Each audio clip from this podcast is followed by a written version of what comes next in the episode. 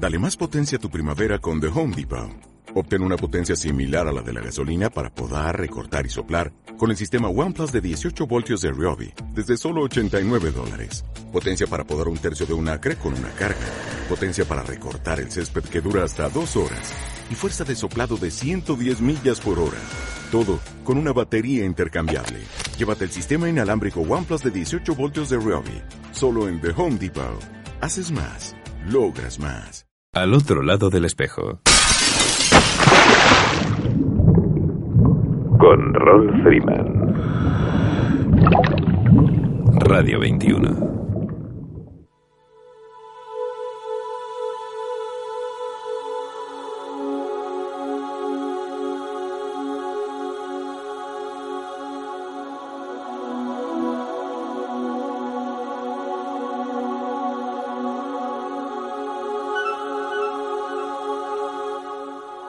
Hola amigos, saludos alados y bienvenidos a una nueva edición de Al otro lado del espejo.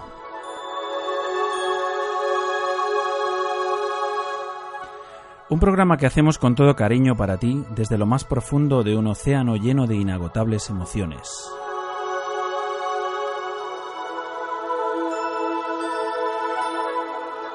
Emitiendo desde tu emisora favorita, Radio 21, a través de las ondas de la frecuencia modulada desde el 107.9, 107.8 y 107.5.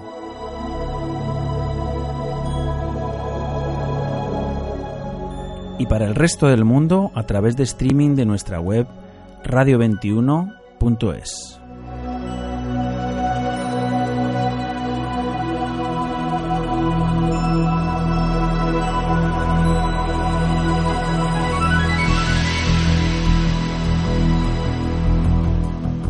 Bien amigos, empezamos este programa especial, muy especial, doblemente especial. Primero porque se trata de un monográfico dedicado exclusivamente a los tiburones. Y segundo porque para hacer este extraordinario programa cuento con la colaboración de Mónica Alonso. Buenas tardes Mónica, bienvenida nuevamente al otro lado del espejo. Hola, buenas tardes. Muchísimas gracias por invitarme de nuevo. Bueno, has titulado este programa Tiburones en peligro. Los tiburones, qué, animales tan fascinantes, los buceadores los amamos y sin embargo, en general, se les tiene un miedo atroz debido a una inmerecida imagen. Son animales increíbles y muy evolucionados, a la vez que muy necesarios para el equilibrio de los ecosistemas marinos. Desgraciadamente están en peligro. La acción del hombre está llevando a algunas especies hacia la extinción. Desde aquí queremos hacer una llamada para preservar este tipo de animales os presentamos a nuestros grandes peces y a su problemática.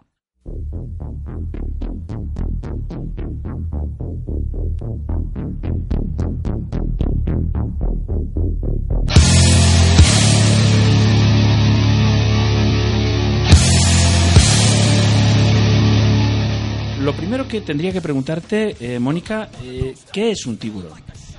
Bueno, lo más importante de todo es decir que un tiburón es un pez que eso no lo sabe todo el mundo. Los tiburones, eh, también llamados escualos, son peces de esqueleto cartilaginoso o condrictios. A este grupo pertenecen las rayas y las quimeras, que bueno, son eh, parecidos pero distintos, podemos decir. A los grandes tiburones también se les llama jaquetones, como el tiburón blanco o el tiburón toro. Son grandes depredadores y están en lo alto de la cadena alimentaria hay todo tipo de tiburones, desde especies pequeñas, eh, generalmente de aguas profundas, hasta el tiburón ballena, que es el pez más grande de todos, que puede medir hasta 18 metros y que se alimenta únicamente de plancton. Y que muchos buceadores eh, están como locos por ver un tiburón ballena, básicamente. En algunos lugares hay concentraciones de tiburones ballenas que es, bueno, por lo visto, un espectáculo eh, increíble. Yo mm, todavía no he tenido esa suerte, pero bueno, eh, todo llega.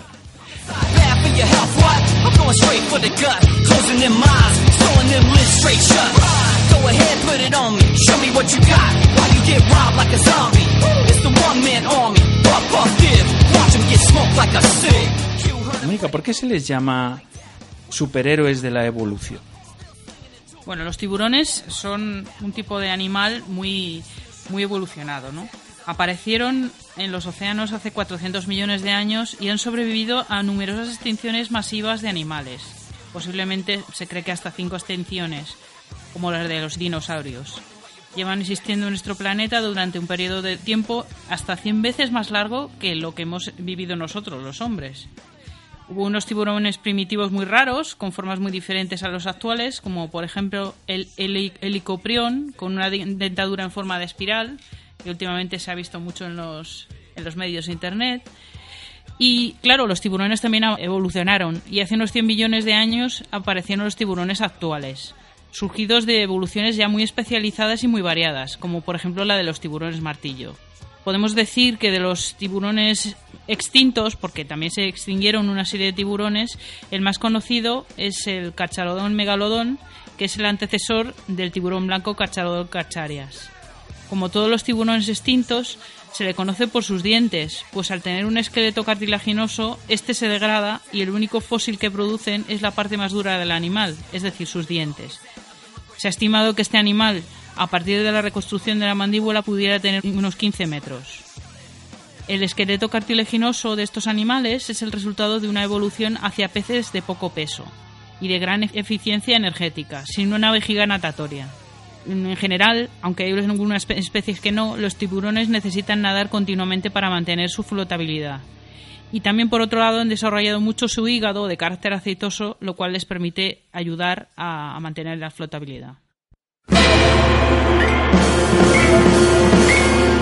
Me sorprende saber que o conocer que los eh, tiburones que conocemos en la actualidad en realidad llevan entre nosotros eh, más de 100 más de 100 millones de años. Es que no me cabe en la cabeza tantos millones de años, ¿verdad? Bueno, mm, ¿cuál es la imagen que tienen actualmente los, eh, los humanos sobre los tiburones y por qué está motivada esa imagen? Bueno, pues en general la, imagen que tenemos es bastante mala, ¿no? Todos cuando pensamos en un tiburón, pues pensamos en algo horrible. Y es la imagen que se nos ha transmitido desde el cine. Ya todos estamos pensando en la musiquilla del tiburón y de la película. sí, exactamente. Y no, todos creemos que son animales muy peligrosos que atacan al ser humano de forma despiadada. Y sin embargo, pues esta no es, no es la realidad. Al ser depredadores y como son animales salvajes, han protagonizado ataques a humanos, generalmente accidentales, y por error, al confundirnos con otros animales marinos de los que se alimentan. Hay que decir que de las 375 especies de tiburones que hay en el mundo, tan solo unas 30 han atacado alguna vez a humanos. Es que siempre estamos pensando en el tiburón blanco que nos ataca, pero bueno, tenemos el tiburón ballena que lo único que puede hacer es darnos un coletazo y, producirnos una conmoción. Eh, los tiburones tigre, el tiburón blanco y el toro son los más agresivos y son los responsables de la mayoría de los ataques a humanos. Y hay que decir, para que todo el mundo lo sepa, que los tiburones no incluyen la carne humana en su dieta. Generalmente los ataques accidentales no se devora a los humanos, generalmente muerden y sueltan. Lo que pasa que, bueno, pues desgraciadamente la mordida que tienen es impresionante, pues y, la víctima se suele desangrar si no, no se la atiende de manera inmediata, ¿no? Y en algunos casos, pues cuando ha habido naufragios eh, masivos, pues es verdad que los tiburones se acaban comiendo la carne de, las pobres víctimas, ¿no? Como carroñeros que son. Y estoy pensando, yo la verdad que lo, pensé en estos pobres de la isla de Ampedusa, que seguramente pues por ahí habrá algunos tiburones que estén haciendo su, su negocio, ¿no? Sí, pero vamos, como cualquier otro animal carroñero, entiendo yo. O sea, si, si esto fuera producido, por ejemplo, en, en, el desierto, ¿no? En el desierto de, de México, por ejemplo, de la gente que cruza la frontera y que desgraciadamente fallecen en su intento de, alcanzar eh, estas metas, pues, pues los animales eh, de alguna manera carroñeros de aquella zona son los que van a... y no por eso eh, están en la lista de, los animales con los que hay que acabar y estas cosas, ¿no? Es tremendo, ¿no? De todas maneras, sí que me estaba acordando de, la película Tiburón. Yo recuerdo perfectamente cuando salió esta película Tiburón y fue, fue extraordinario. O sea, Em, para aquel momento el ver un animal de estas características y cómo hicieron la película fue, fue sorprendente, ¿no? Aunque, bueno, luego, vista ya más veces, ya es verdad que se, cuando el tiburón salta, por ejemplo, se le nota cómo se le pliegan ahí las chapas que tenía y ya da un poco de risa, ¿no? Pero, pero sí, es un animal espectacular y que, y que lógicamente atemoriza al ser humano.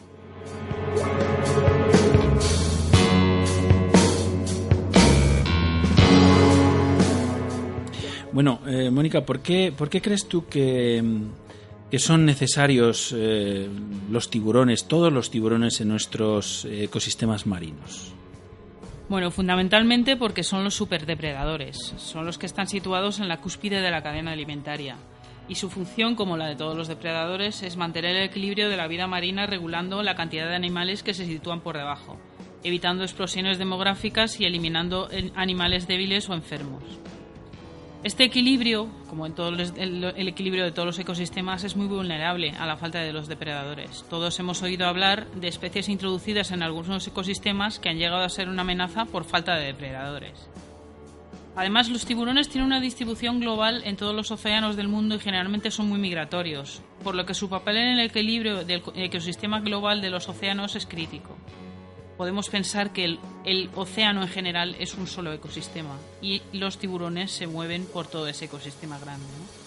El océano pues proporciona un tercio del alimento de la población mundial, produce oxígeno, elimina la mitad de los gases de invernadero y controla la temperatura de, nuestro planeta y la meteorología. Y por eso es tan importante que el equilibrio de los ecosistemas del océano eh, se preserve.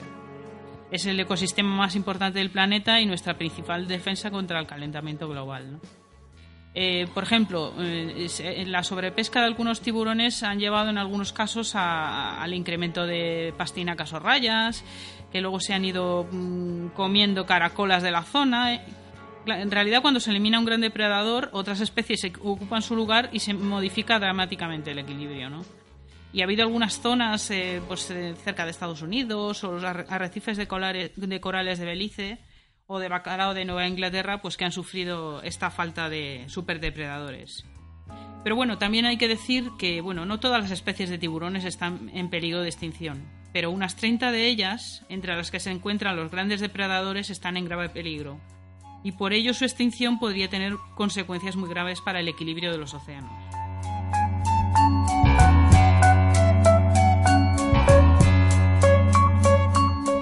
Bueno, pues eh, la verdad es que mm, no sabría, no sabría qué decir, pero supongo que, esto es así. O sea, decir, eh, el ser humano cada vez que interviene de alguna manera en, en, la naturaleza, cada vez que pone, pone su mano en la naturaleza, eh, suele meter la pata. Es una cosa muy graciosa.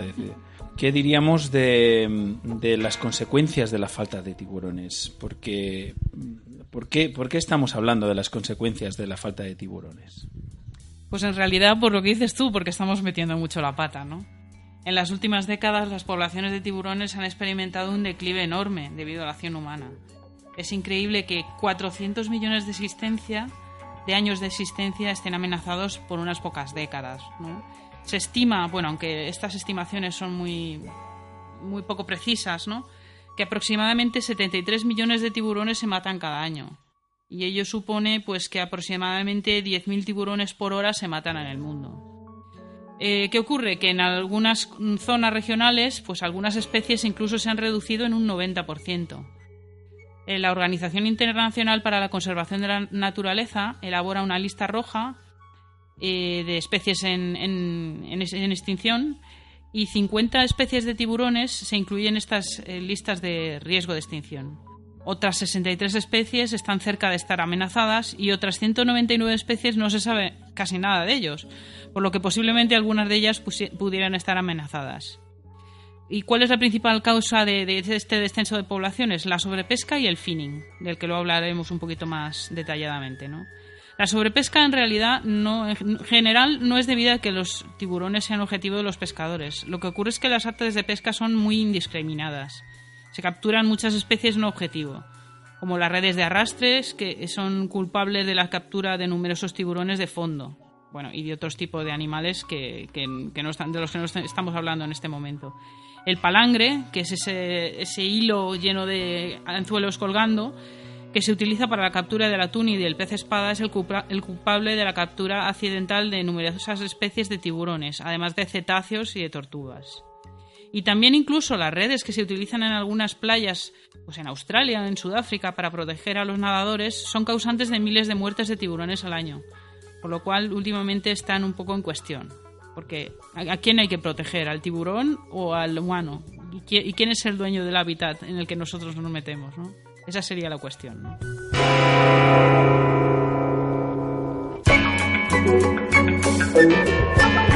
Nosotros nos metemos en todo, absolutamente en todo lo que se mueva y en todo lo que se pueda controlar y se pueda obtener algún tipo de beneficio.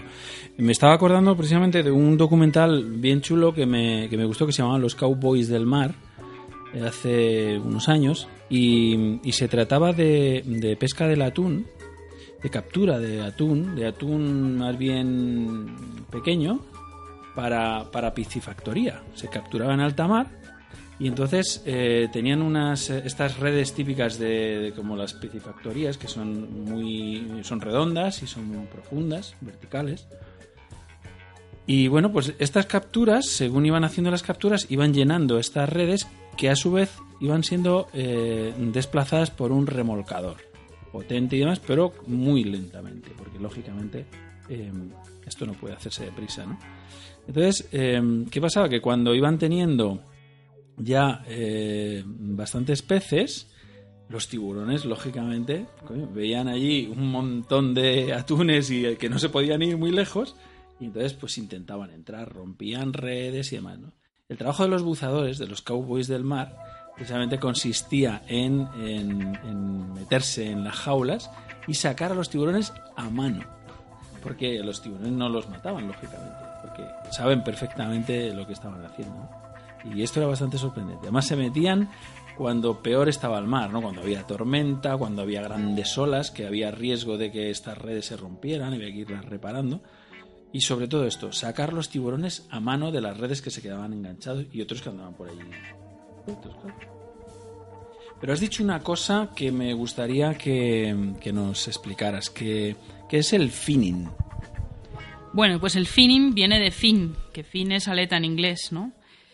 Y al final es una, una actividad que se ha denominado así y es que es una de las causas más importantes del descenso de las poblaciones de tiburones y es que es el uso que se hace de sus aletas como ingrediente para la sopa de aleta de tiburón, la cual es un plato tradicional chino degustado por los emperadores y las clases altas en banquetes y celebraciones, ¿no?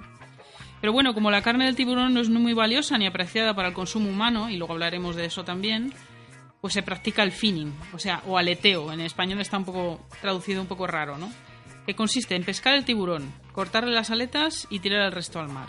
En general, estando el animal vivo, y lo cual le provoca una muerte lenta y agónica. Yo creo que esto todos los que nos paramos a pensar un poco cómo es esto, pues lo, detestamos, ¿no? Porque hay, incluso hay maneras de matar, ¿no? Pero esta es, es terrible, ¿no? Lo que pasa es que esto, bueno, pues siempre se ha practicado, pero últimamente se ha, visto, se ha visto multiplicada en la última década por el incremento del poder adquisitivo de las clases medias chinas, que cada vez demandan más este plato, en las bodas, en, las, eh, en la celebración del Año Nuevo Chino. ¿no? Y se estima que el consumo de, aleta de, so- de- de sopa de aleta de tiburón aumenta entre un 5 y un 15% cada año. Y bueno, y esto donde, a pesar de que se consume en China y bueno, pues hay un mercado de aletas de tiburón, ¿no? Y está en Hong Kong. Se cree, porque claro, todo esto es un poco impreciso, un poco clandestino, ¿no? Que por el mercado de Hong Kong pasa entre el 50 y el 80% del comercio mundial. Estas estimaciones eh, las hace la FAO, esta organización de, de Naciones Unidas, y a partir de ahí la FAO estima la las muertes anuales, eh, a partir de las aletas comercializadas, pues estima las muertes de tiburones al año. Por eso antes decía que no era, no era muy precisa la, la cifra y en realidad no se sabe cuánto, cuántos mueren, ¿no? Bueno, pues ¿qué es, qué es lo que pasa? Que eh, la creciente demanda de aletas de tiburón ha alentado a los países pesqueros a practicar cada vez más el finning, porque la carne de tiburón vale poco en el mercado, unos 2 euros el kilo, y en las aletas pues unos 200 euros el kilo. Entonces los, los barcos consideran más rentable desechar los cuerpos y hacer sitio en sus bodegas para las aletas. Por eso se practica el finning, si no se llevarían todo el animal, ¿no? ¿Y qué ocurre? Que es un poco sorprendente, que países como España y Portugal, que son países pesqueros, se encuentran entre los principales exportadores de aletas de tiburón a Hong Kong. Y sorprende mucho a los ciudadanos españoles, ¿no? Que, bueno, mm, vivimos un poco ajenos al mar y pensamos que nuestra pesca pues es sostenible y, bueno, que funciona bien. Pero bueno, las grandes flotas de palangreros españolas y portuguesas del Atlántico practican habitualmente el finning aunque está oficialmente prohibido en la Unión Europea desde el año 2003. pues los barcos utilizan puertos fuera y dentro de la Unión Europea para desembarcar las aletas y desde allí enviarlas a Hong Kong. Por eso nuestro país, así, también como Portugal, se han opuesto al endurecimiento de la ley antifinning europea que se ha aprobado en 2012 en el Parlamento Europeo. El endurecimiento de esta ley ha consistido en obligar a desembarcar los cuerpos de los tiburones con las aletas adheridas al cuerpo. De esta manera, así, si los barcos tienen que llenar las bodegas con los cuerpos de los tiburones, la actividad ya deja de ser rentable. ¿no? Esperamos que la correcta aplicación de esta ley permita que la flota pesquera española deje practicar la, actividad ilegal del finning. Últimamente contacté con un eurodiputado que, que, tenía que votar en, para el endurecimiento de la ley anti-finning y él me decía que, es que el finning no se, no, se, no se hacía en España. Bueno, pues parece ser que sí, cuando todas las organizaciones internacionales lo dicen, ¿no? Pues ya a, partir de esto pues hay un movimiento conservacionista a nivel mundial en contra del finning, sobre todo por lo horrible que es, ¿no? Y se está intentando concienciar a la población china de que no consuma sopa de aleta, de tiburón, ¿no? También se está intentando que los restaurantes chinos de todo el mundo dejen de servir este plato, pues no es infrecuente encontrárnoslo en los menús de los restaurantes de Madrid, de París, de Nueva York y otras ciudades donde uno cree que no puedan servirle este plato, ¿no?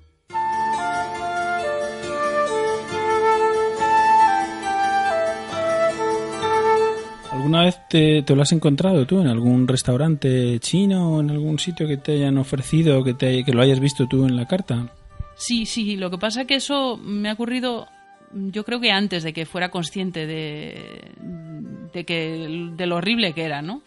En un restaurante chino sí que lo he visto alguna vez. Pero bueno, ahora sí lo veo, la verdad es que me levanto del, del asiento y se lo digo al, al dueño o le pongo una hoja de reclamaciones. Sabemos que no es ilegal eh, servir sopa de aleta de tiburón, pero también hay que concienciar y hay que decirles que, es poco sostenible y es una, una, práctica un poco deplorable y que debería dejar de hacerse, ¿no? Pero sí, sí, sí, me lo he encontrado. Bueno, yo supongo y mm, em, yo no quiero, no sé, quiero restar de alguna manera el, eh, digamos, la carga sobre, sobre el pescador, ¿sabes? Porque el pescador siempre es la persona que es el eslabón más débil de toda esta cadena. Entonces, claro, la gente se tiene que buscar la vida, tiene que ganarse la vida. Y, bueno, me ha gustado porque eh, tú administras una página que se llama Finding Free Zone Spain, ¿verdad? Em, me ha gustado que has subido un vídeo muy bonito que, bueno, esta semana lo hemos compartido. Supongo que todos los eh, amigos de al otro lado del espejo lo han podido ver. Se llama eh, La llamada de los tiburones. Eh, muy interesante, un grupo de, activistas mexicanos que eh, se dedican a em, buscar a los palangreros precisamente que están capturando eh, tiburones en la zona y si los capturan vivos, si, si consiguen llegar a tiempo vivo, le pagan el tiburón eh, y, le, y, les permiten liberarlo, ¿no? Y la verdad es que el vídeo está genial porque ahí, claro, están de alguna manera em, jugándose sus dedos y sus manos eh, por intentar quitarle los anzuelos y este vídeo ha sido muy bonito, ¿verdad? Pues sí, la verdad que yo lo vi y sobre todo me sorprendió la valentía de, estos compañeros conservacionistas mexicanos que, se juegan la vida. No solo al liberar los tiburones, sino porque luego em, los pobres pescadores no tienen la, la culpa de, de, cómo tienen que vivir, ¿no? Pero hay verdaderas, no mafias, sino verdaderas empresas grandes, macroempresas que, que se aprovechan generalmente de ellos y son los que realmente sacan el beneficio de este tipo de prácticas, ¿no?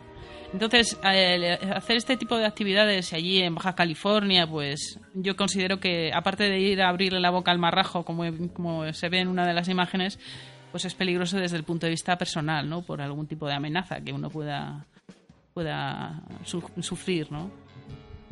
Eh, a mí, desde luego, sí me suena de haber tomado, por ejemplo, en Andalucía sí he tomado el cazón el cazón es la carne de tiburón en adobo. No sé si es una especie eh, concreta o si es en general. No, no, no, tengo ni idea. ¿Sabes qué otros productos eh, derivados del tiburón se, se pueden consumir también o se están consumiendo también? Bueno, pues hay más productos que, que usamos del tiburón de lo, de lo que nos creemos, ¿no? Eh, bueno, pues desde las típicas mandíbulas que se utilizan como souvenir y que vas a todos los puertos de mar y están por allí, hasta la carne de tiburón, que sí se come en España y en Europa. Por su bajo coste, sobre todo. Yo voy al mercado habitualmente e incluso alguna vez he hecho alguna foto, ¿no? A dos euros el kilo. Eh, en general, pues, ¿quién no ha comido una, una, ración de cazón en adobo? El cazón sí es una, una especie de tiburón. Lo que pasa que dentro de cazón los pescaderos pues meten todo tipo de cosas, porque yo me he llegado a encontrar cazón y entre paréntesis tintorera, y son dos, dos especies diferentes, ¿no?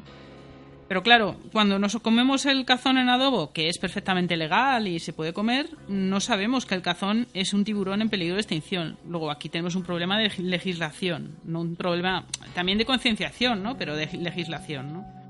También se come la carne del marrajo y de la tintorera.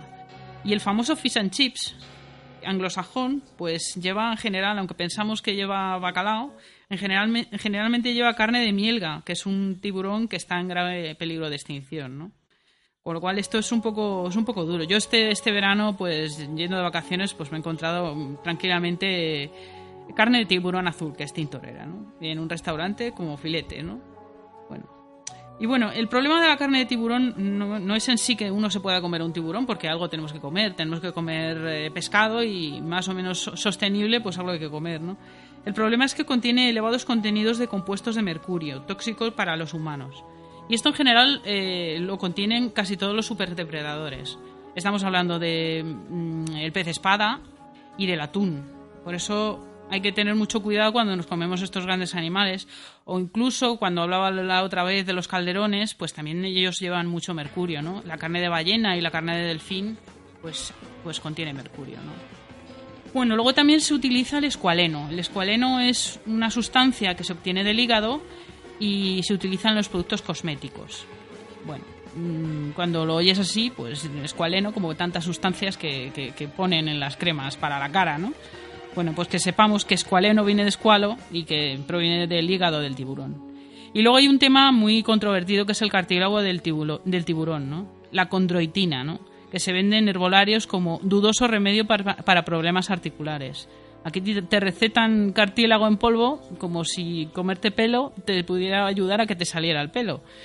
Pero luego los médicos te dicen claramente que, que eso no, no funciona, ¿no? Entonces, si esto encima no, no, tiene un resultado creíble, pues ¿para qué vamos a consumirlo? Pero bueno, es muy típico de los herbolarios. Y esto sorprende, todo este tipo de productos sorprende. Yo cuando se lo cuento pues a mi madre, a mis padres, dice, pero qué cantidad de cosas se, se, se, consumen, ¿no? Pues nos damos cuenta que en nuestra vida diaria, encima, podemos estar contribuyendo a la extinción de unos animales maravillosos sin saberlo, ¿no? Porque todas estas cosas se esconden mucho, ¿no? Por eso es tan importante la, la educación y la concienciación, ¿no? Porque esto, este problema no es un problema provocado por la avaricia de las, de las flotas pesqueras, que lo es, pero tampoco es ajeno al ciudadano de a pie. Y como estamos diciendo que falta legislación, pues si el, eh, si el ciudadano de, a pie pues se da cuenta que, que, falta una legislación, que hay que conseguir ciertas cosas, pues se lo dirá al, al político de turno y si tiene a bien, pues a lo mejor incluso le hace caso, ¿no? Para ellos están haciendo campañas a nivel mundial para dar conocer, a conocer los productos derivados del tiburón. Eh, y por eso nosotros deberíamos mirar nuestros productos cosméticos y, sobre todo cuando tenemos un problema de rodilla o de espalda, mm, ver si vamos al fisio y, nos receta alguna cosa, preguntarle qué es o, incluso leer el prospecto, ¿no? Y sobre todo los buceadores, ¿no? Que tenemos que ser más sensibles, estamos en contacto con estos animales, bueno, mm, no, es muy frecuente ver un tiburón, pero nos gustan los tiburones a los, a los buceadores y entonces pues tenemos que ser sensibles y bueno, pues intentar eh, concienciar a, los demás, ¿no?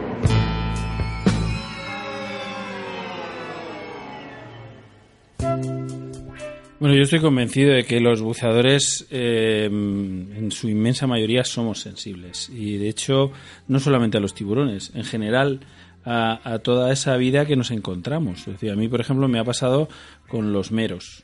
Los meros, el mero es, un, es una especie que es muy frecuente encontrar en el, en el Mediterráneo, sobre todo y claro, solo de pensar que en un bar de barrio, de, cualquier barrio de Madrid, en el menú del día te ponen mero, dices, bueno, oiga, esto, esto es de dónde es esto, porque Claro, bueno, es de piscifactoría, o ahí y entramos ya en, una, en un debate un poquito más eh, complejo, ¿no?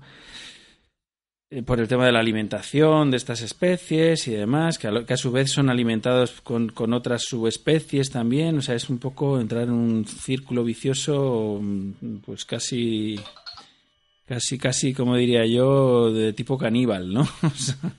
que es un poco terrible, ¿no? Y no es eh, baladí el tema porque tenemos la experiencia de, del tema de las vacas locas y demás y, y oye, mm, con estas, con la salud, pocas tonterías, ¿eh?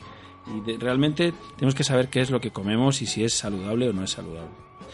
Eh, yo me pregunto por qué, por qué son tan vulnerables los tiburones eh, a los peligros de la sobrepesca. Si, si es una especie tan, tan longeva y tan, eh, en fin, que lleva tanto tiempo con nosotros, ¿por, ¿por qué son tan vulnerables entonces? Bueno, pues en realidad porque nunca han tenido depredadores. Han empezado a tenerlos ahora y los depredadores somos nosotros, ¿no? Ellos son muy sensibles porque alcanzan la madurez sexual muy tardíamente tienen largos periodos de gestación. Por ejemplo, la mielga puede tener un periodo de gestación de hasta dos años y la mayoría de los, eh, de los tiburones tienen pocas crías cada vez. Los encuentros entre tiburones para reproducirse son, son complicados, son difíciles, generalmente no son especies que van, son gregarias, ¿no? Y porque tampoco lo han necesitado. Hasta ahora, pues ellos eran los superdepredadores y morían pues cuando tenían que morir y, o por incluso depredado, depredados por un por un congénere, ¿no? Y entonces, claro, pues ahora resulta que estamos capturando este tipo de animales que no tenían depredadores y ahora los tienen y muy grandes, ¿no?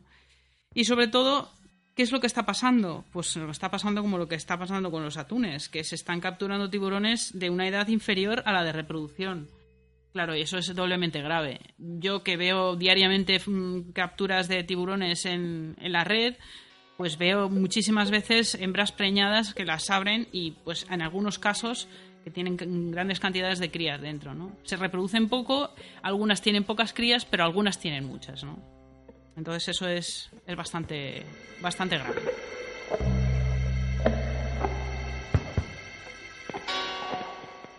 Al otro lado del espejo. Con Rolf Freeman. Radio 21.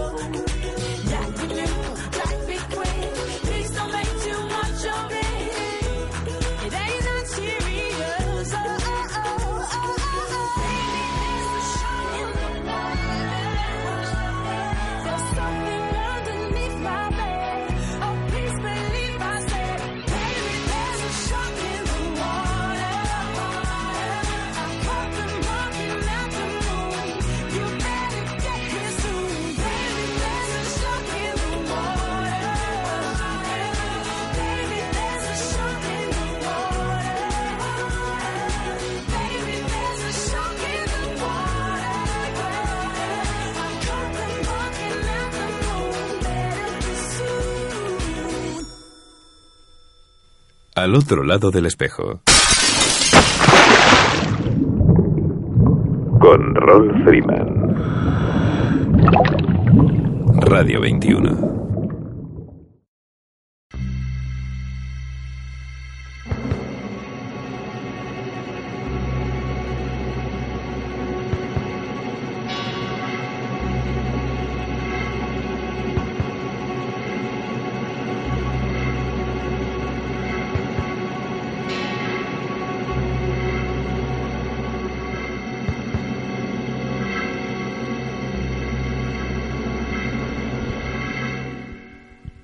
Entonces, em, mm, me gustaría saber si, si, estos tiburones y los tiburones en general están protegidos eh, y si están protegidos mm, de alguna manera por algún organismo internacional. Bueno, pues aquí nos encontramos que no existe ninguna organización como en el caso de las ballenas, ¿no? La Comisión Ballenera Internacional que les pueda proteger, ¿no? En general, pescar tiburones no es ilegal, ¿no? Aunque poco a poco se van haciendo lentos avances para prohibir el comercio de algunas especies de tiburón mediante la Convención CITES. Y la Convención CITES es un convenio internacional que suscriben algunos países, en este caso aproximadamente 180 países, y que regula o prohíbe el comercio internacional de especies amenazadas de fauna y flora silvestres. Con este convenio se ha intentado proteger, por ejemplo, el rinoceronte, está amenazado por su cuerno, y el elefante, amenazado por sus colmillos luego, posteriormente, cada país que suscribe la Convención CITES decide prohibir la matanza de este tipo de animales. Pero en realidad lo que se, lo que se regula es el comercio, ¿no? España se adhirió en 1983 y lo que hace este, este convenio es eh, establecer varios niveles o listas de regulación. Y entonces incluye animales o especies en distintos apéndices. El apéndice 1 es para especies que están tan amenazadas que prohíben el comercio directamente. Sería el caso del elefante o el, rinoceronte, ¿no? El apéndice 2 incluye especies no necesariamente amenazadas, pero es preciso hacer una cierta regulación de su comercio para que no lleguen a, a, estar amenazadas, ¿no? Y luego el apéndice 3 pues contiene especies protegidas dentro de un país, de una zona, que se ha solicitado a este convenio que se regule su comercio, ¿no? Pues Sorprendentemente, a pesar de que hay muchas especies de tiburón que están gravemente amenazadas, pues hay muy pocas, incluidas no, no ya ni siquiera en el apéndice 1, es donde ya las especies están tan amenazadas y se prohíbe el comercio. Las que están incluidas están incluidas en el apéndice 2, es decir, las que se regula el comercio. Y son, por ejemplo, el tiburón peregrino y el ballena, que se incluyeron en el apéndice 2 en 2002, y vemos muchas imágenes todavía de, matanzas de tiburones peregrinos. Bueno, matanzas. Yo hablo de matanzas incluso aunque se, se, mate a un solo animal, pero como un tiburón peregrino o un ballena es tan grande, pues el horror es enorme, ¿no? Estos, estos dos, dos especies de, tiburones se incluyeron en 2002 en, en, el, en el apéndice número 2. El tiburón blanco también está protegido, se incluyó en el apéndice número 2 en 2004 y se hace una especie de reunión cada cuatro años donde se vota y se decide qué especies se van incluyendo. Este año se decidió, bueno, con una polémica terrible, con muchas presiones en contra de muchos países como China y Japón, porque no querían que se incluyeran más tiburones en el apéndice 2. Pero finalmente se consiguieron incluir tres especies de tiburón martillo, el cailón o tiburón de Port y el jaquetón oceánico, el puntas blancas oceánico o longimanus y sobre todo las mantas, que también, bueno, eso sería ya un tema aparte, también son objeto de, de, presión por parte de, bueno, para conseguir sus agallas que tienen un cierto valor en la medicina china, ¿no? Entonces, lo, que, lo que queremos dejar claro es que no hay, no hay prohibiciones a nivel mundial, no hay ningún organismo internacional que diga está prohibido pescar esto, no solo se prohíbe el comercio, ¿no? Y este, este arma legal parece que está siendo eficaz pues en el caso de los rinocerontes o de los elefantes. A veces ya parece que es demasiado tarde, ¿no?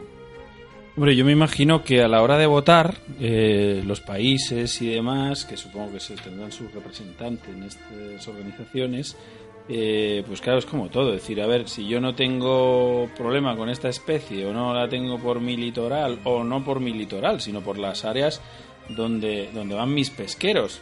O, no están dentro del menú de mi, de mi cultura, por ejemplo, ¿no? Pues, eh, pues, pues, voto contra o a favor de su protección. Y supongo que, que, que les pasará al contrario a los otros.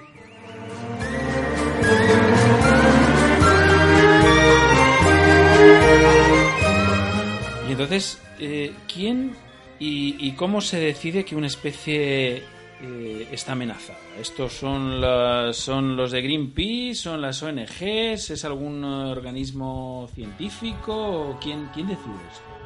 Bueno, pues en este caso sí que hay un organismo internacional que además eh, está incluido dentro de la ONU. Es la Unión Internacional para la Conservación de la Naturaleza, la IUCN, ¿no? que es la organización medioambiental más antigua y grande del mundo, que en realidad es un conglomerado de, de muchas organizaciones. Eh, 1.200 organizaciones, 200 de ellas son gubernamentales. ¿no? Es un observador oficial en la Asamblea General de Naciones Unidas. Entonces hay una serie de expertos, de comités, y hacen estudios y establecen una lista roja, ¿no? Una lista roja donde se indican las especies amenazadas. Y esta es, pues, entre los conservacionistas, pues la lista muy importante, ¿no? La lista roja de la IUCN es la lista de referencia a la que todos acudimos cuando se está matando cierta especie de, animal y decimos, no, no, es que está amenazado. Bueno, es que está amenazado y está publicado, ¿no? Ahí eh, organizan las especies en nueve grupos, extinguida, extinguida en la naturaleza libre, amenazada crítica, amenazada, vulnerable, casi amenazada, bajo nivel de riesgo, datos def- deficientes y sin evaluar. Los he dicho desde más eh, vulnerable o ya en la extinción hasta cuando no se tienen datos, ¿no? Y es curioso que, que las especies se denominan especies amenazadas, pues de amenazada para arriba, ¿no? Pues de, todas deberían estar metidas en el, en el convenio CITES. Y hemos visto que es que están muy pocos. Entonces, por eso las, se- nos damos cuenta que las presiones políticas y comerciales de los países hacen mucho. Hay un organismo eh, in- internacional que decide qué, poblaciones o- o qué, estudios hay que hacer para que se puedan estudiar esas poblaciones eh, se sepa si están est- en fase de, am- de amenaza o, de, o en vías de extinción y resulta que luego no se toman medidas. Eso es. Podemos hacer aquí una llamada para, pues para, para ver si los países se, se centran un poco más y se leen más la lista roja de la Unión Internacional para la Conservación de la Naturaleza.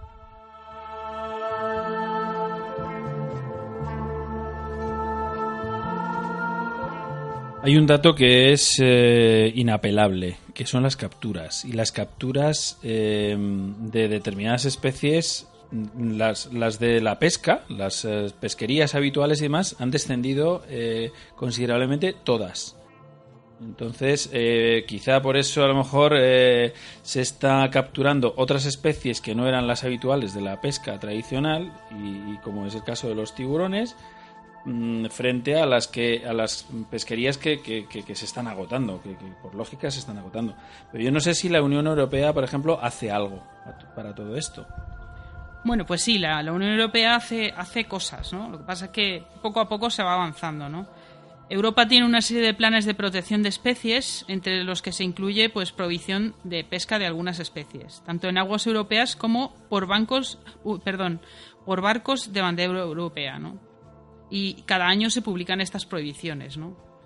Y además, mm, pudiera parecer que en el caso de los tiburones, porque no solo se publican prohibiciones para tiburones, pero pudiera parecer que para los tiburones cada año serían distintas, ¿no?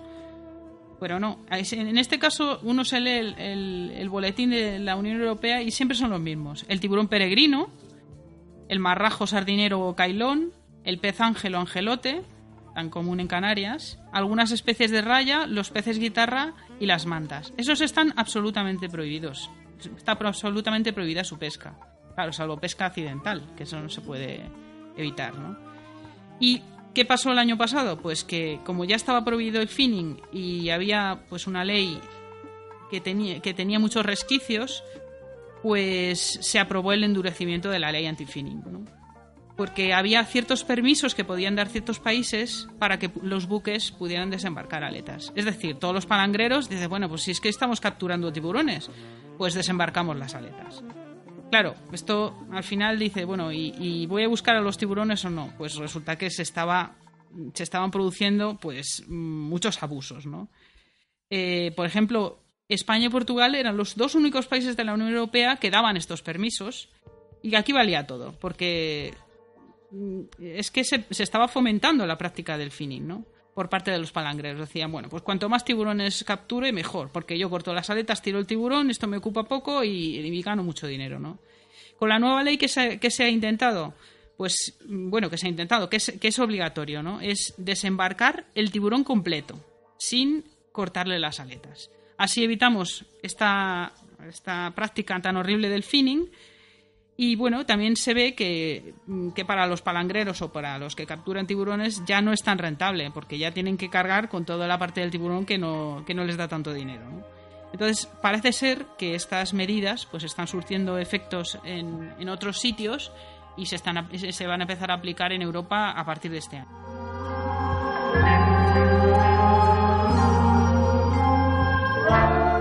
Bueno, y entonces tú qué, qué crees que se puede hacer? Bueno, pues aquí podemos hacer un montón de cosas, aunque, parece, aunque parezca que no. El simple hecho de estar hablando de tiburones, pues ya es hacer algo, ¿no? Porque es que mmm, realmente son animales súper desconocidos y todo el mundo piensa, dice, ¡guau, tiburón! Si eso es, como decían los, los de los pueblos, una alimaña, ¿no? Y a las alimañas hay que ir a por ellas. Pues no, no, no, hay que informarse sobre, sobre ello, ¿no? Y bueno, como la principal causa de mortalidad de los tiburones es la sobrepesca, sobre todo reducir la demanda. Y es la, reduciendo la demanda de, cualquier producto del tiburón, pues ya estás reduciendo la, la, pesca del mismo, ¿no? Se está intentando concienciar en la, en la, sociedad china, pues para que los recién casados no pongan sopa de aleta de tiburón en su, en su banquete de bodas, por ejemplo, ¿no? En eso hay un, un montón de campañas, ¿no? Por allí. Y, pero bueno, también nosotros aquí en Europa, pues podemos pensar que si, si no tomamos sopa de aleta de tiburón o resulta que no vivimos un país que no considera la sopa de aleta de tiburón como su cultura, ¿Qué pasa? ¿Que es que no podemos hacer nada? Pues sí que podemos hacer un montón de cosas. Primero todo, informarnos. Pues ya sabemos que España tenemos una cierta mala fama. Quizá, y eso hay que, hay que defender a España porque eh, tenemos una mala fama como pescadores precisamente porque tenemos una de las flotas más grandes. Otros países no tienen tan mala fama porque no tienen la flota tan grande. Pero bueno, en realidad el, ciudadano de a pie pues no suele ser pescador. España es muy grande y el, solo el 1% del PIB es, es, la pesca, ¿no? Entonces, bueno, pues lo que tenemos que hacer es informarnos. No consumir los productos derivados del tiburón, pues intentar decir, bueno, pues no nos vamos a comer el cazón en adobo, ya está. Eh, informarse como consumidor, enterarse de lo que uno compra, leer las etiquetas, pues es que los ingredientes derivados del tiburón están camuflados el escualeno, la condroitina, pues todos están en las etiquetas, pero nadie sabe lo que es, ¿no? Luego, simplemente no hay que hacer polémica, no apoyar a los restaurantes o las tiendas que siempre van o vendan productos de tiburón, como el cartílago del tiburón, el escualeno, la carne de tiburón, la piel, los dientes, las mandíbulas y las aletas, ¿no? Hay que contárselo a todo el mundo, como estamos haciendo ahora mismo, ¿no? A tus amigos, a familiares. Bueno, a mí ya me tienen un poco calada, ¿no? Porque siempre ya me dicen en Navidad, bueno, te ponemos sopa de aleta de tiburón, ¿no? Bueno, pues es que hasta ahora no se sabía nada de esto, no se hablaba, ¿no? Hay que explicar el, el, problema y defender a los tiburones, aprendiendo más cosas sobre ellos para poder enseñárselo a los demás. Los buceadores podemos hacer una cosa, si tenemos valor, es bucear con tiburones, porque el turismo de, bu de buceo con tiburones genera mucho más dinero que la pesca, ¿no? Eh, bueno, estos son estimaciones, pero se cree que el turismo de, buceo con jaula del tiburón blanco en Sudáfrica produce anualmente como medio millón de dólares de beneficio. Eso directo. Y, y, a, y a, un pescador por, por, cada animal que pesca le pueden pagar como unos 90 dólares. Lo, que, lo cual no quiere decir que hay que concienciar a, los gobiernos y a los pescadores que les puede salir más rentable tener un tiburón vivo que muerto, ¿no? Por ejemplo, Maldivas prohibió la pesca del tiburón y bueno, pues ah, es el paraíso de, del buceo con tiburones, ¿no? Y se han eh, transformado ciertos pescadores pues hacia operadores de, de, buceo con tiburones, ¿no? Y bueno, otra de las cosas que, hay que hacer pues es limpiar la mala imagen que, tienen los tiburones, ¿no? Pues es como el lobo. El lobo no tiene, mal, tiene mala imagen, pero pero es un animal, un depredador que vive en, el monte y, nadie se preocupa de, de, cambiar su imagen. Pues igual, los tiburones igual, ¿no? Pues es un animal que tiene que vivir, ¿no? Eh, y bueno, pues luego uno ya si quiere involucrarse un poco más, pues puedes colaborar en campañas de protección de tiburones, muchas veces simplemente con una firma. Y sobre todo, mm, y aquí sí que podemos hacer cosas denunciando la pesca de especies prohibidas por la Unión Europea. Eh, nos estamos encontrando en Canarias eh, empresas de, de, pesca deportiva que están capturando angelotes, pero impunemente, y además publican las fotos, ¿no? Entonces, bueno, pues hay que denunciarlo y hay que decir que el angelote, pues está, además es uno de los que está prohibido por la Unión Europea, ¿no? Simplemente ser sensibles, no consumir y concienciar. Y, luego ya poco a poco, pues ir pidiéndole a la administración pública, pues que se vaya involucrando y, bueno, pues cambia la, la legislación, ¿no?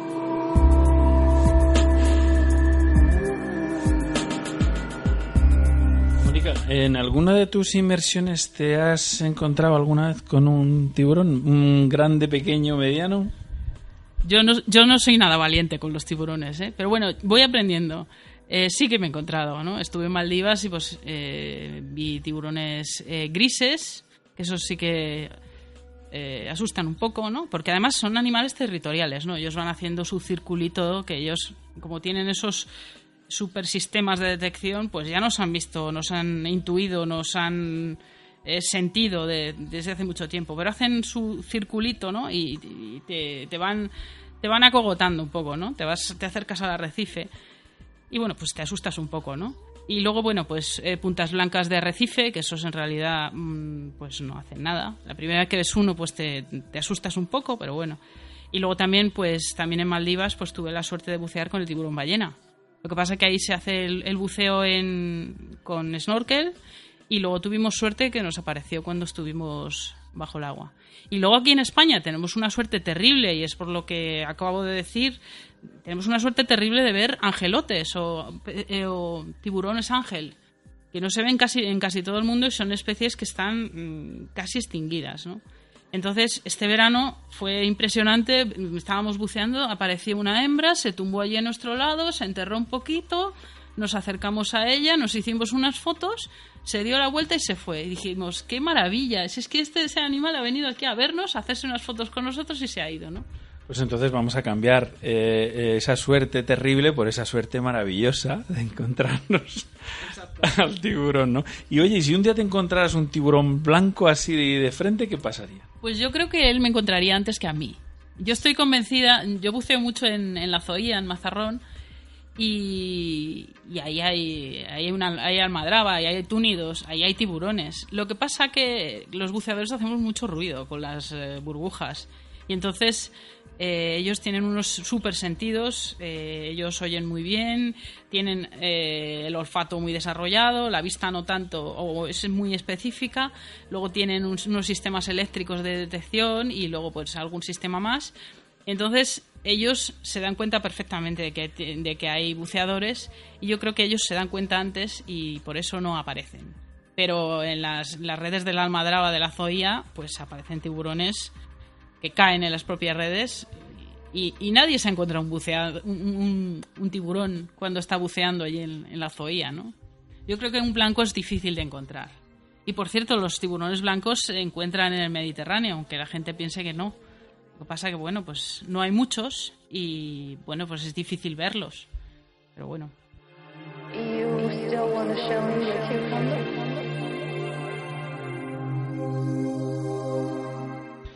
Eh, Mónica, me gustaría preguntarte eh, cuáles son tus proyectos en, la lucha a favor de la conservación de los tiburones. Bueno, yo no soy biólogo, ¿no? Pero bueno, he tenido la suerte de poder contactar con una serie de, de, biólogos que me han enseñado muchísimas cosas sobre los tiburones, ¿no? Y gracias a eso, pues ha venido mi interés y luego, pues como buceadora. Y creo yo que en, en un periodo más o menos corto, pues incluso seré más valiente de lo que soy ahora y podré incluso bucear con, con, tiburones, ¿no? Pero bueno, yo empecé un poquito con el tema de los tiburones en Zoea, ¿no? Tenemos ahí nuestros compañeros también de programa, ¿no? Eh, cuando se elaboró el curso de tiburones y rayas, pues casualmente yo estaba colaborando con ellos en otras cosas y bueno, pues hice algunas una recopilación de, de información y bueno, pues ayudar a la redacción Es un curso que ahora pues lo imparte Inés García, nuestra compañera ¿no? de programa. ¿no? Ahí se inició mi interés y a partir de, ahí, descubriendo lo interesantes y evolucionados que son, también se te quita un poquito el miedo. ¿eh? Conociendo un poco los tiburones, sabes que cuando te metes en el agua y dices, ah, bueno, ese es un puntas blancas de arrecife, bueno, ese no va a ir a por mí.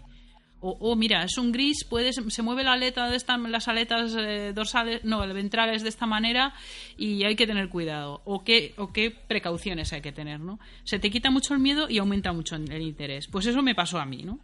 Tanto es así que, bueno, pues yo he seguido con mi interés por, en general por la vida marina, pero los tiburones siempre me han llamado mucho la atención. Y bueno, el año pasado, pues mm, fue un toque de atención, ¿no? Resulta que querían poner un secadero de aletas de tiburón en Arico, en Tenerife, ¿no?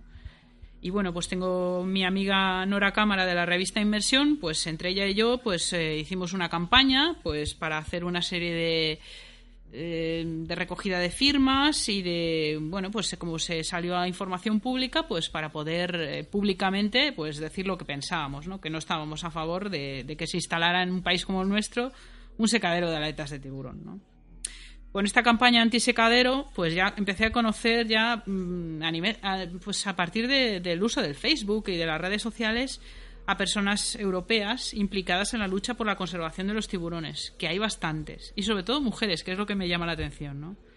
Y entre ellos, pues la organización Shark Angels de Francia, con los que colaboré en algunas unas cosas, ¿no? Por ejemplo, en la campaña para el endurecimiento de la ley anti-finning, ellos estaban muy interesados en que una persona española pudiera ponerse en contacto con los eurodiputados españoles para que votaran a favor de ese endurecimiento de la ley anti-finning. Y organizamos una serie de, de, campañas de enviarles correos e incluso algunos se puso en contacto con, conmigo, como, como, como hemos dicho antes, y en realidad ellos son ciudadanos como nosotros y desconocen el tema de los tiburones igual que nosotros, ¿no?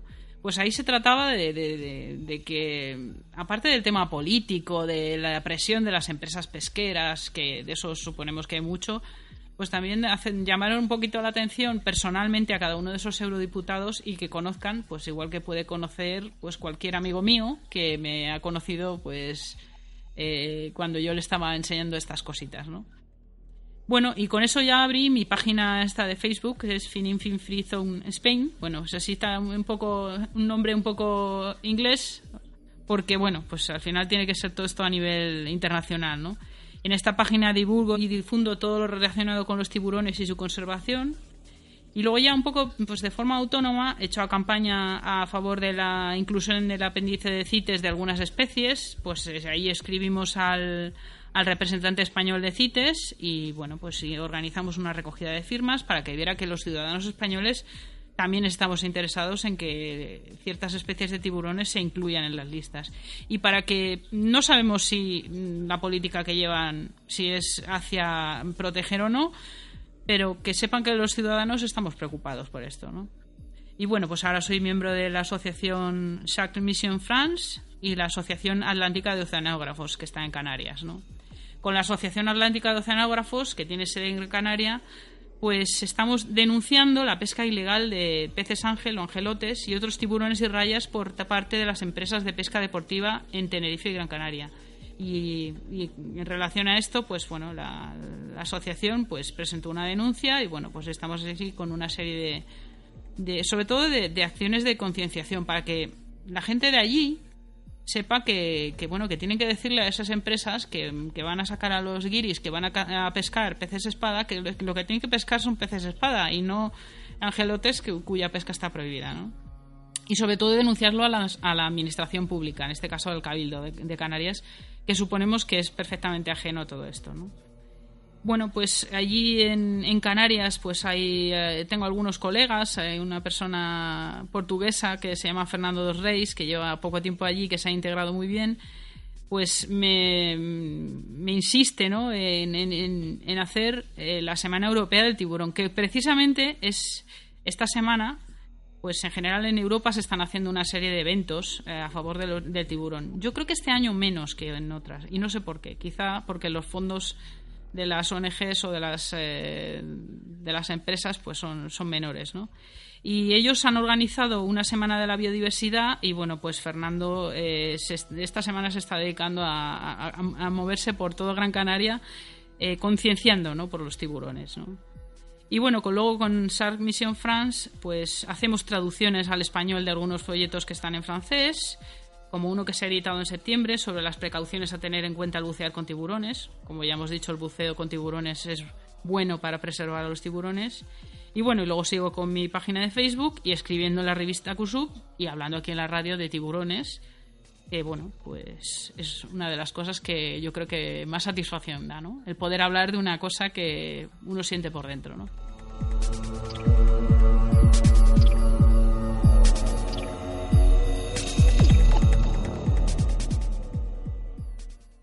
Ariel, escúchame. Ese mundo está muy mal. La vida bajo el mar es mucho mejor que el mundo de allá arriba. ¿Tú crees que en otros lados las algas más verdes son? Y sueños con ir arriba, que gran equivocación. No es que tu propio mundo no tiene comparación. ¿Qué puede haber allá afuera que causa tal emoción? Bajo el mar, bajo el mar. Vives contenta siendo sirena, eres feliz. Sé que trabajas sin parar. Bien amigos, pues nada, eso fue todo por hoy. Eh, despedimos aquí nuestro programa especial dedicado a los tiburones. Muchísimas gracias, Mónica Alonso, por habernos dedicado tu tiempo y habernos iluminado eh, como lo has hecho en este programa tan especial. Eh, un abrazo muy fuerte y, y hasta muy pronto, hasta cuando tú quieras volver. Muy bien, pues nada, podemos hablar de, de otras cosas o de más aspectos de los tiburones, que también hay muchísimas cosas interesantes de las que se puede hablar. Fenomenal. Pues aprovecho la despedida para enviar un afectuoso saludo a Enrique Barbosa, a Nikos Calógeras, a Carly González, a Enrique Maciá, a Gifran Lee y a Michael Brettingham, que nos han regalado un me gusta en nuestra página de facebook.com barra radio. Y también, como no, a Used Dive Kit, Todo Tours, Vamos a Bucear, Avis Dive Center y CSRCM, por ser followers de nuestra cuenta de Twitter y a todos por ser fans de nuestro proyecto radiofónico. Muchísimas gracias de corazón. Oye la oye el y contrabajo, atención, y el tambor. Llegamos aquí al final de nuestro programa de hoy. Ojalá les haya gustado nuestra compañía. Buen fin de semana a todos, buena mar y buenas inversiones. La semana que viene muchísimo más y mejor. Os espero aquí, en Radio 21.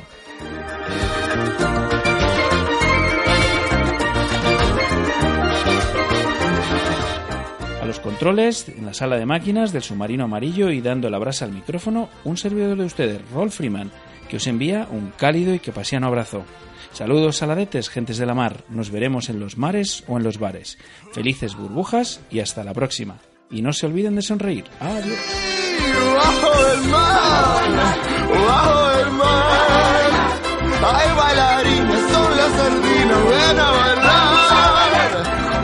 que quieres explorar. Si nuestra banda va a tocar, hay castañuelas sobre las almejas bajo el mar. Y las babosas son tan cocosas bajo el mar. El caracol es sexo bonito y las